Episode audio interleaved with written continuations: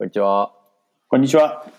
マーケターズライフハックシーズン4のエピソード9、第9回ですね。を始めます。はい。えーいつものようにですね、私宮崎と、三田貝です。はい、よろしくお願いします。シーズン4はですね、Future Today Institute が発刊している年次レポートの中から、これから来るであろうテクノロジートレンドを取り上げています。えー今日はですね、似田貝くんがちょっと喋りたいことがあるというので、ちょっとじゃあ似田貝くんに言っていいですか？はい。今日は261ページにあります、Hospitals as Tech Innovators はい。っていうやつをお送りしたいと思います。はい、ホスピタルズ・アズ・テック・イノベーターズ。タイトル日本語にすると、テクノロジーのイノベーターとしての病院ですよね。はい。で、この右上にあるマトリックス、これ、なんていうか、ついに分かりました。アクションマトリックスっていうんですあ、よ。名前ついてるんだ、これ、ちゃんと。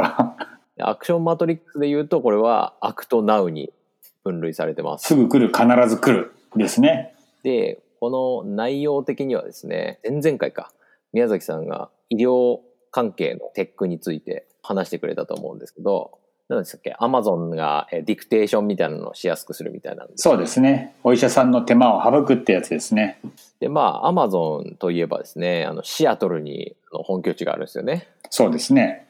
でシアトルも西海岸ですよね。そうです。太平洋側ですね。で、カリフォルニア州って西海岸じゃないですか。まあそうですね。太平洋側ですね。はい。で、まあ、ロサンゼルスとか、えーシリコンバレーとかあるわけですけど、そういうテックイノベーターっていうのは、基本西海岸に多いよね、みたいなところあるじゃないですか。そういうイメージはありますね。確かにね。はい。だけどですね、実は東海岸にも、まあもちろんいろんなのありますよねと。で例えば、MIT、マサチューセッツ工科大学って東海岸あボストンやな。うん。とか、まあロサンゼルスの対極となるニューヨークがあるわけじゃないですか。そうですね。まあというので、まあ、そっち側にもですねいろんな大学がありまして、東海岸に行ったことないんですけど、うん IB リーグって聞いた時あります？あの、まあ、なんだろう、東京でいう六大学。ちょっと違う。もっと全然、か格は高いと思うけど、まあ、頭がいい人が行くはいアメリカの大学だよね。まあそこら辺のですね、IB リーグっていうのにどういう大学があるかっていうと、まあよく聞くコロンビア大学とか、うんハーバード大学とかプリンストン大学とかイェール大学とかあるんですけどでその中にですね一個ペンシルベニア大学っていうのがあるんですよ。一番、あれだね、その中で知名度ないかもね、もしかすると。まあ日本だとあんま知られてない感じがしますよね。うん。で、これがあるのはですね、ペンシルベニア州のフィラデルフィアってとこなんですよ、ねフィラデルフィア。はい。聞いたことあるな。はいうん地図で見たらですね、ニューヨークがあって、ワシントン DC があると思うんですけど、大体その中間ぐらいにフィラデルフィアがあって、まあ、そこにあるらしいんですよ。まあ、だから IB リーグってこう東海岸のこう右上の方に集中してると思うんですけど、まあ、まさにそこら辺の大学ですよねペンシルベニア大学。うん。その大学じゃないんですけど、うん今日話す大学がですね、そのフィラデルフィアにあるトーマス・ジェファーソン・ユニバーシティっていううめえ。まあ、俺にとってだけどね、トーマス・ジェファーソン。はいはい。病院は、うんはい、えー存在してまして、で、ここの話なんですよ。で、まず Key Insight っていうところで言うと、病院とかのデータってすごくたくさんあるわけなんですけど、うん。そしてこの AI とかと組み合わせると、まあいろんなことできるって言われてるじゃないですか。うん。例えば肺がんとかでしたっけ？なんか画像診断の、うんえーデータを AI に読ませて人間よりも、えー人間が見つけることができなかった肺がんを見つけられたとか、まあ、そういう研究も出てきてると思うんですけど、うん。まあ、まさにそういうデータの宝庫というか使えるデータの宝庫みたいなところってあると思うんですけど、まあ、一方で病院ってこう構造がしっかりしてて、まあ、縦割り行政みたいなのがすごいされてる業界でもありますと。うん。っていうわけでそれがなかなかねイノベーション起きないっていう原因になってるんじゃないかという話なんですけどこれ「Why It Matters」っていう、えーところにですねもう一つ重大なことが書いてあってこの病院っていうのは保険制度にすごく頼っているそうだね。保険制度によって利益が生まれてるわけなんで、まあそれ以外の利益のもたらし方とかを見つけ出さなきゃいけないよねっていうことが書かれています。うん。で、そこで登場するのがトーマス・ジェファーソン大学なんですけど、うん。ここのですね、ドクター・スティーブン・クラスコっていう、この大学の学長がですね、ジェファーソンヘルスっていう会社を立ち上げてると。すごいね。病院の長もやりながら会社もやってるんだ。らしいですよ。この人曰くですね、さっき言ったように、病院っていうシステムがクリエイティビティを全く持ってないようなものにしてると。うん。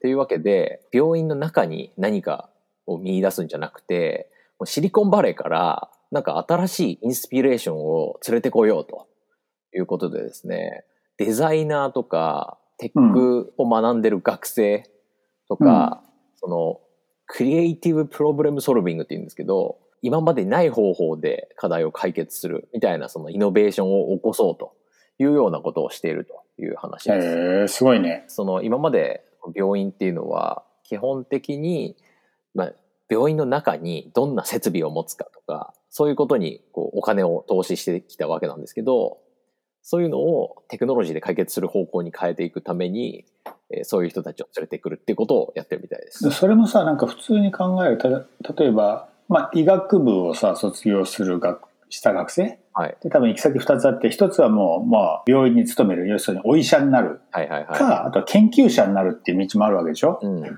ら普通こういうなんかイノベーションって大学残って研究者になる人がするようなイメージもあったけど、そうじゃないんだよね。これ病院なんだもんね、ここね。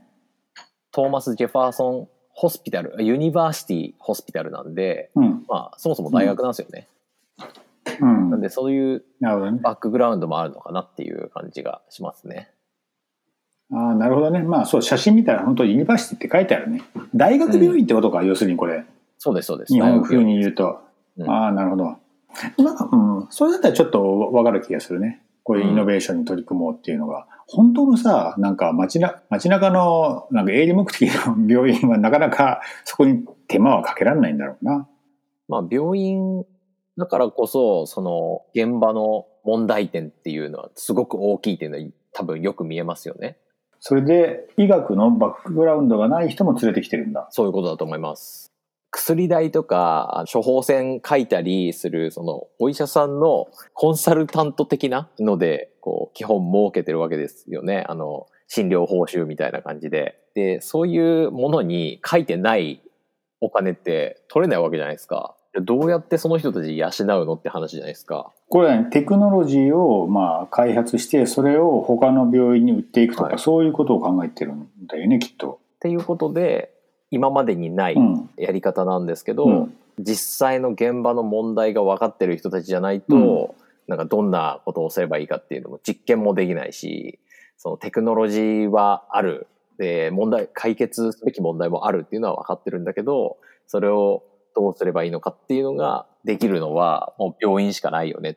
病院の問題を解決するための仕組みを用意する。うん、で、そこにお金も投じる。うんっていう、そういうことをしない限り、イノベーション起きないよねっていうことだと思うんですよね。なんかこれすげえ聞いてて面白いなと思ったのが、多分なんか新しい、例えば薬を作るとか言うと製薬会社があって、彼らが研究開発頑張るわけでしょ？はい。だからなんか研究開発とかさ、そのイノベーション起こるのはさ、まあ外部に、病院外にあっても、まあ、ある程度はなんとかなってたんだよね、きっと。あとはなんか、例えば、まあ、あんま普及してないけど、電子カルティのシステムとか、そういうのも、まあ、一応、病院外に、外部に作る人は、今までもいたし、多分これからもいるんだろうけど、なん、なんでなんだろうね。そういう人たちに任せておくと、もうニッチもサッチもいかないっていうか、ちちちとして進まないから自分たちでやっちゃいってことなのかね。これ、直接的に関係あるかわかんないんですけど、なんか、知り合いの医療関係の人に聞いたところ、まあ、例えば今回のコロナの話で、こういうことをしますと国が決めますと。なんだけどその国が決めてることが、うん、えー、医療現場にとってみればすごく自分たちで考えてやることがめちゃくちゃ多いのででしかも,、もうそのルールとかもなんかその現場の運用を考えてないようなルールとかで、厚生労働省みたいなところが落ちてくると。それでその現場を分かっている人が厚労省にいないってことなんですかねっていうのを聞いたら、もともと医者の勉強してる人はいるんだけど、うん、卒業してすぐその厚労省とかに入るから、もう現場のこと全然分かんないまんま、そういうことに携わる遺憾みたいな人らしいんですけど、ね。うん、っていうようになっちゃうと。そういうことを考えると、やっぱり現場を一旦知ってる人が、えー、こういうのは考えないとうまくいかないよねっていうのは、まあ、うん、当たり前の話かなっていうのは思ったんですよね。なんか役人ができないっていうのはなんかまあそうだろうなって気がするけど指揮業もあるわけやん医療の世界には。はいはいはい。そこよりも、はい、多分、うん、そこよりも俺たちが本当に医者がやった方がっていうか現場でやった方がいいんだっていうことでやってるわけだなきっとな。うん、そうっすね。まあ、あと、服に電極とかがついてる医療用のパジャマみたいなやつを着てもらって、それのそんなのあるんだ。データを取るみたいなスタートアップと組んだりしてますって書いてますね。まあだから自分のところで全部開発するわけでもないんだ。スタートアップの技術も使ってるってことだよな。人も雇って、かつスタートアップとも組んで、うん、っていうので、本当にいろんなものを現場に持ち込んで、イノベーションを起こそうということみたいですね。ここがでもあれだよね。なんか大発明とか起こさないといつかお金がなくなって、そしたら、そこですよね。いろんなことできなくなっちゃうんだね。だからきっと投資家とかも今からここに投資するっていう動きなんでしょうね。じゃないと、このジェファーソン・ヘルスがなんでそんなことができるのかっつったら、きっとお金があるからなんで。うん。あ、そうだな。どっかからお金入ってんだろうね。投資家からお金入ってさ、あの、学長がプレゼンして、こういうことしてからお金入れてくれっつって入れてもらって、今はそれで回ってるのかも。なんて考えると、普通のスタートアップと同じやね。そのお金が燃え尽きる前に結果を出さないと。もう一つですね、ここに書いてある面白いことで言うと、学長がですね、言うには、まあもちろんテクノロジー使うっていうことも重要ではあるんだけれども、多くの場合、患者さんのデータっていうのは、まあ、病院に来て、その時どういう人だったかっていうのをカルテに書いていくわけじゃないですか。だけど、多くの場合、そのお医者さんに言われたことを患者が守るかどうかとかが、最もその患者の治癒とかに重要な話なんであって、まあ、薬飲めって言われても飲まないとかになるともちろん治らないし、糖尿病だから食事制限とかちゃんとやってくださいって言っても、それやんなかったら良くなるものも良くならないわけじゃないですか。